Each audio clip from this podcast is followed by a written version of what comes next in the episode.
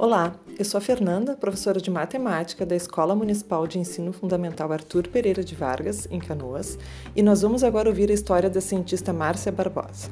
Prepare-se para ouvir uma bela história.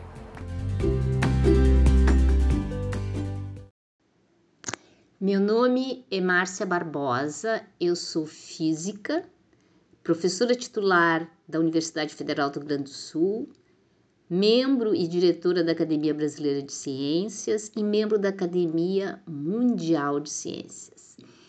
Eu vim da Escola Pública Brasileira, fiz desde o primeiro ano primário até o final do doutorado, sendo paga pelo povo brasileiro e hoje atuo numa universidade pública com muito orgulho. Como cientista, eu tento buscar resolver problemas, perguntas. E quando eu me deparo com as perguntas, o primeiro mote é minha curiosidade. Mas depois eu também me preocupo para que, que serve essa pergunta? Por que, que eu estou fazendo essa pergunta? Como é que eu posso fazer essa pergunta com outras pessoas, conversando com outras pessoas e ampliando a diversidade? A Márcia cientista é inquieta porque ela não aceita que alguém diga que não pode olhar um problema e ao mesmo tempo é inclusiva porque não quer olhar esse problema sozinha. E com isso eu tenho um grupo de pesquisa e toda vez que alguém quer se juntar ao grupo de pesquisa é ótimo e a gente conversa abertamente e transparência é a minha palavra favorita. Uh, mas de onde vem Márcia? De onde eu vim? Uh, meu pai era um eletricista, minha mãe era uma dona de casa. Nós éramos uma família que eu diria classe média baixa e a gente teve que estudar em escola pública, numa época que quem podia ia para uma escola particular. Eu tive a felicidade de ter pais que, embora não tivessem tido oportunidade de estudar muito, sabiam que estudar é importante, acompanhavam tudo o que a gente fazia e nos transmitiu a ideia de que a gente tinha que fazer tudo com excelência. Como meu pai era eletricista, eu acompanhava muito, muito admirada e curiosa tudo que ele consertava em casa, e isso para mim era uma coisa que encantava entender que as coisas não eram mágicas, mas elas tinham uma razão de ser por trás. E aí começou a minha curiosidade como cientista. Eu sempre queria inventar coisas. Uma das coisas que eu inventei como criança foi uma pandorga, ou como alguns lugares se chama uma pipa, feita de plástico para eu poder brincar com ela nos dias de chuva, o que deixou meu pai enlouquecido, porque ele sabia que poderia ter raios e que terminava sendo muito perigoso ter uma pipa em dias de chuva. Depois na escola, na escola pública de ensino médio, eu tive a oportunidade de trabalhar no laboratório, em que eu ficava montando experimentos à noite. Era muito divertido. Um dia eu tinha que montar um forno elétrico, então eu peguei uns tijolos, fiz furo nos tijolos, coloquei a resistência e pó! A resistência do colégio, o disjuntor do colégio caiu. E aí tive que rapidamente consertar o forno sem que ninguém descobrisse que tinha sido eu a culpada de ter aquela pane elétrica. Aquela emoção de ter uma coisa que tu tens que resolver e tem que resolver usando o teu conhecimento científico, foi uma emoção que eu queria ter para o resto da minha vida e naquele momento, naquele mesmo momento, eu decidi que eu queria ser cientista. Então vocês veem que uh, a minha decisão de ser cientista passou por duas grandes influências. Tá? A primeira grande influência foi ter um pai que trabalhava com alguma coisa que tinha a ver com, com ciência, conhecimento, tecnologia. E a segunda grande influência foram os professores do colégio que me permitiram essa oportunidade de experimentar a ciência. Então, foram essas as grandes influências para essa escolha de ser cientista. Mas aí eu entro na universidade. Estamos falando do tempo da ditadura militar, gente. Universidade era uma grande emoção porque as pessoas de diferentes correntes brigavam para saber quem é que estava mais certo em ser contra uma ditadura militar. Como eu vinha da escola pública, a gente não tinha lá essa formação em filosofia, em história política, essas coisas a gente não sabia. E eu fui aprendendo de ouvido o que, que eram esses movimentos contra a ditadura militar. O que, que eram essas pessoas que pareciam se odiar tanto e que, para mim, que não conhecia nada disso, elas eram tão parecidas. Entro eu na física, eram 80 alunos, só 8 meninas, e vejo que eu sou uma estranha no ninho, porque eu sou uma mulher no meio de homens e não vejo grandes mulheres nas lideranças e no poder, nem na universidade, nem no movimento estudantil. E aquilo me intriga muito. Outra coisa que me intriga é que aquelas pessoas que estavam da universidade naquela época vinham das escolas privadas, o que também me deixava ser uma estranha no ninho. Me sentia um pouco fora da caixa. Mas entrei na caixa. E aí eu decidi que esse assunto de não ter mulher fazendo coisa estava muito errado. E comecei a concorrer para diferentes coisas: representação discente, presidente do diretório acadêmico. E me tornei a primeira mulher presidente do diretório acadêmico da física. Isso para mim foi muito importante porque mostrou que quando a gente quer e quando a gente se organiza e quando a gente se esforça, a gente consegue fazer grandes revoluções. Como estudante, eu sabia que eu não podia ser mais ou menos. Eu era aquela guria, mulher da escola pública. Então eu tinha que tirar notas que as minhas notas chamassem a atenção, para poder ter oportunidade de depois fazer um mestrado, fazer um doutorado. Então, junto com uma mobilização estudantil, eu estudava o tempo inteiro para poder ter boas notas e compensar a minha formação. Esse caminho, esse caminho de me tornar uma cientista, teve uma grande inspiração. Ah, esse caminho teve uma inspiração muito importante, que é uma mulher, uma alemã, que atuava pré-guerra e durante a guerra, chamada. Amy é a responsável por um dos teoremas mais lindos da mecânica quântica. E essa mulher enfrentou tantos obstáculos tão maiores do que os meus, porque ela entra na universidade quando nenhuma mulher podia entrar na universidade. Ela se torna docente quando nenhuma mulher podia ser docente. E ela tem que fugir da Alemanha porque era além de mulher judia. Então ela enfrentou tantas coisas que eu dizia: "Nossa, isso que eu estou enfrentando aqui vou tirar de letra.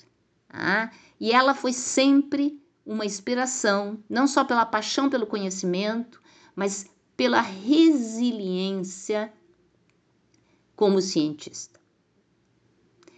Nesse caminho, ainda jovem, muito militante politicamente, me esforçando muito para ter excelentes notas, para mim era muito claro que as mulheres estavam alijadas das posições de comando. Eu via nitidamente na instituição que naquela época as mulheres não tinham chance nenhuma de chegar ao poder. Mas isso não me desanimava, porque eu reconhecia que era importante termos diversidade. Eu reconhecia que era importante ter todo tipo de gente fazendo ciência, porque afinal era uma coisa muito apaixonante. Segui carreira, terminei doutorado, fui para o exterior ficar dois anos. E no exterior eu percebo que o mesmo problema que a gente tinha no Brasil estava lá presente. As mulheres eram um baixo percentual na física. Mas pior que isso, as mulheres eram um baixíssimo percentual nos altos cargos. E eu, uma latina, com cara de latina, quem sou eu para querer ser cientista nesse mundo anglo-saxão dos homens brancos do hemisfério norte? Mas fui, confrontei, confrontei o sistema, disse presente nesse mundão do hemisfério norte e não deixei que ninguém me dissesse que aquele não era o meu lugar, por ser uma mulher, por ser uma latina. Com o tempo, eu comecei a crescer na carreira e crescer na carreira te dá uma oportunidade oportunidade de ter um outro local de fala, um local de fala de poder. E eu usei este local de fala para começar um movimento pró-mulheres na ciência. E essa maneira de atuar com mulheres na ciência, ela veio com uma vertente, com uma visão um pouquinho distinta do que usualmente os movimentos feministas atuam. A linha mestra dos movimentos feministas tem sido os direitos humanos, o que é maravilhoso, porque afinal de contas, a gente só quer ter o direito de ser gente. Mas ao invés de usar isso, eu comecei a usar dados. Quando eu dizia e quando eu digo tem poucas mulheres na física, eu sei o percentual. No Brasil, 20%. Quando eu dizia e eu digo que tem poucas mulheres no topo na física, eu sei o percentual, são 4% na Academia Brasileira de Ciências, são 5% no CNPq. E os números, eles têm uma força de convencimento das pessoas. Ao mesmo tempo que essa minha atuação é consolidada nos percentuais, ela também se consolida em apontar os impactos das ações. As pessoas dizem: não precisa fazer nada, Márcia, com o tempo tudo vai melhorar. E eu mostro que em, em, um período de 15 anos no Brasil, os percentuais aumentaram em torno de 4% nas bolsas de produtividade de pesquisa, o que é muito pouco. E que a ação afirmativa provoca aumentos muito maiores. Além disso, Outro enfoque que eu procuro trazer para esse tema é que diversidade, mais mulheres na ciência, mais negros na ciência, significa eficiência. E eu não digo isso porque eu acho isso, ou porque eu sinto isso, ou porque eu tenho aquela impressão disso. Eu digo isso porque é um estudo da McKinsey que se dedica a analisar esse tema desde 2015, que mostra que empresas com mais diversidade em sua gestão no topo ganham mais dinheiro. Eu digo isso porque tem um estudo com todas as teses de doutorado dos Estados Unidos que mostra que grupos subrepresentados, e aí eu estou falando de negros, de mulheres e de latinos, são capazes de fazer mais inovação do que grupos hegemônicos. E que, na verdade, são capazes de fazer mais inovação disruptivo.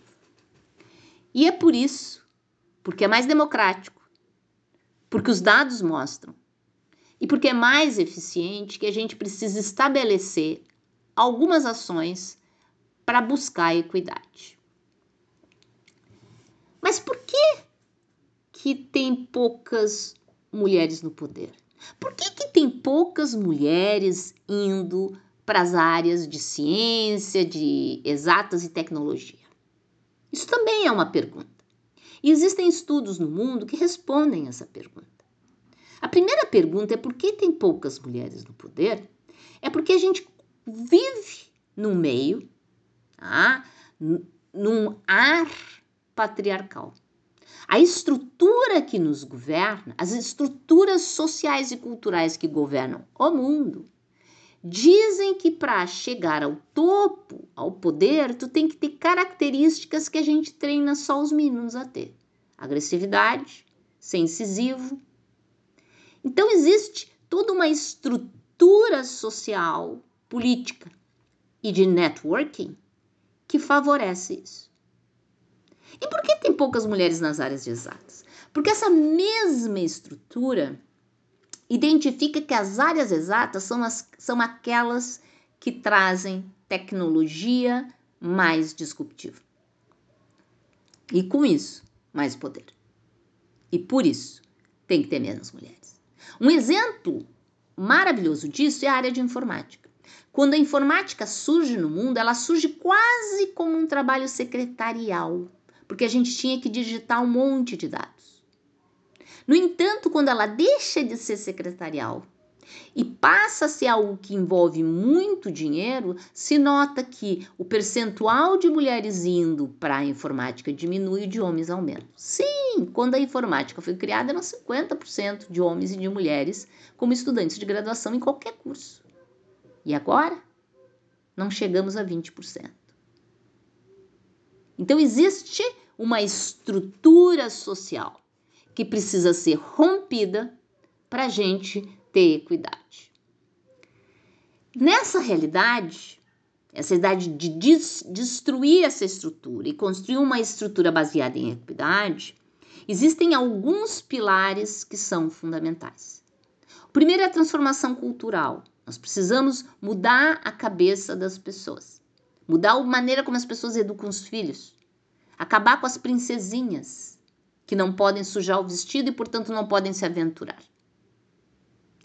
Nós precisamos mudar a maneira como a gente ensina as crianças. Tem um estudo maravilhoso feito com 200 crianças que mostra que aos 5 anos, meninos e meninas identificam inteligência como um atributo que pode ser feminino ou masculino. Mas aos 7 anos, as crianças já identificam inteligência como atributo masculino. E que ser esforçado é um atributo feminino. O que, que significa isso? Que a escola ensina as meninas que tiram notas boas, que elas são esforçadas, e, e os meninos são inteligentes.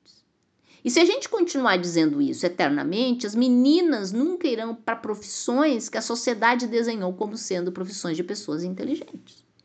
Então temos aí um problema. E esse problema só pode ser desconstruído se a gente mudar a maneira como a gente ensina as nossas crianças.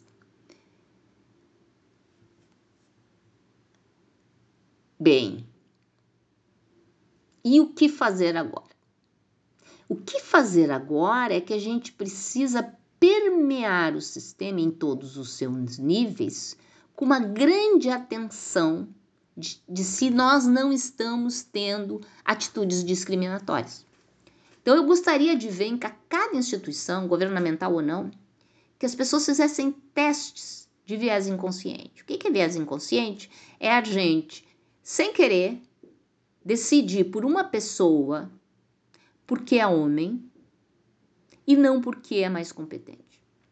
Então precisamos disso para eliminar o viés inconsciente. E esse viés existe porque tem um estudo muito interessante em que se pegou o mesmo currículo para uma posição de assistente laboratório e se colocou em metade deles o nome John e metade Jennifer, e as pessoas avaliaram o John muito melhor do que a Jennifer. É o mesmo currículo. Então, nós temos viés inconsciente. Então, precisamos detectar isso nas nossas instituições para corrigir. Mas existe uma segunda coisa que a gente precisa fazer. A gente precisa estabelecer parâmetros de equidade. O que é equidade? Equidade não é tratar as pessoas iguais, porque as pessoas não são iguais.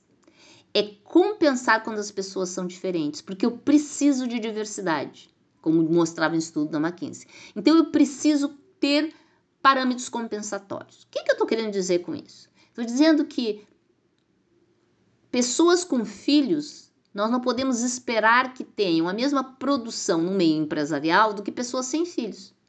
Mas eu quero que as pessoas tenham filhos. Portanto, eu preciso ter medidas compensatórias pelo fato de que pessoas com filhos vão ter produtividade menor. Mas por que, que eu vou fazer isso, Márcia? Vai fazer isso porque pessoas com filhos estarem em diversidade. Trazem um outro olhar para as coisas, que é muito importante no mercado de trabalho. Então, às vezes me pergunto, Márcia, como é que a gente vai construir essa transformação tão complicada? Uma transformação social, estrutural tão complicada. E eu digo, comece em ti, na tua casa, na tua rua, no teu emprego, no teu entorno. Porque se a gente começar nos nossos entornos, nós vamos formar grandes redes e nós vamos permear todo o sistema. Mas como é que faço essa construção? E eu gosto de pensar nessa construção partir de quatro E's. De quatro palavras que começam com a letra E, que coincidentemente começam com a letra E em português e também em inglês e em espanhol. Quais são esses quatro E's? O primeiro E é evidência. A gente tem que fazer uma construção, medidas, políticas, atitudes baseadas em evidências. Não no que eu acho, no que falaram, porque é assim, não, mulher é isso, não, evidência. Se alguém fala alguma coisa, mostra o artigo, mostra os artigos, deixa eu olhar a literatura. Então, fazer uma construção educacional, social baseada em evidências. A segunda palavra, o segundo E, é eficiência. E como eu disse, no estudo da McKinsey diz que eficiência é igual a equidade, diversidade. Ter pessoas diferentes trabalhando juntas que trazem inovação disruptiva. Então eu vou procurar ser eficiente buscando a diversidade. E com isso vem a terceira palavra, que é equidade, que não é igualdade, porque não existe coisa mais injusta do que tratar igualmente pessoas desiguais. Então, se as pessoas tiveram oportunidades distintas, eu preciso pôr efeitos compensatórios. Se as pessoas têm realidades distintas, eu preciso ter efeitos compensatórios. Então, já temos evidências, eficiência, equidade. E a quarta palavra é uma espécie de éter que permeia todo o sistema e que é a grande revolução. E essa palavra é empatia. Essa é a palavra que o patriarcado capitalista é incapaz de articular.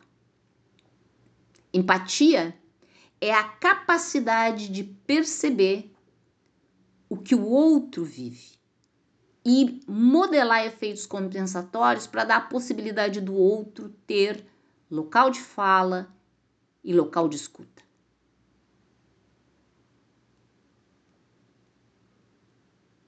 Quatro es. Estes quatro es podem revolucionar o mundo. E o meu desafio para você é que comece hoje a revolucionar a sua vida. Seja você uma menina numa escola pública, numa escola privada, um menino que ama ciência, um menino negro, uma menina negra, um professor, pai, mãe, gestor, pessoa que pode tomar alguma decisão. Eu desafio a passar a implementar esses quatro E's na sua vida e nas decisões que você vai fazer.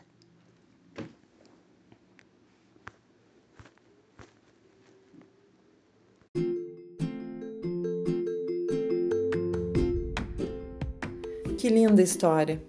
E quanta aprendizagem para todos nós! A importância da busca pelo conhecimento, ter força de vontade, enfrentar as dificuldades, agarrar as oportunidades e acreditar na capacidade. Que lindo! Quanta aprendizagem para todos!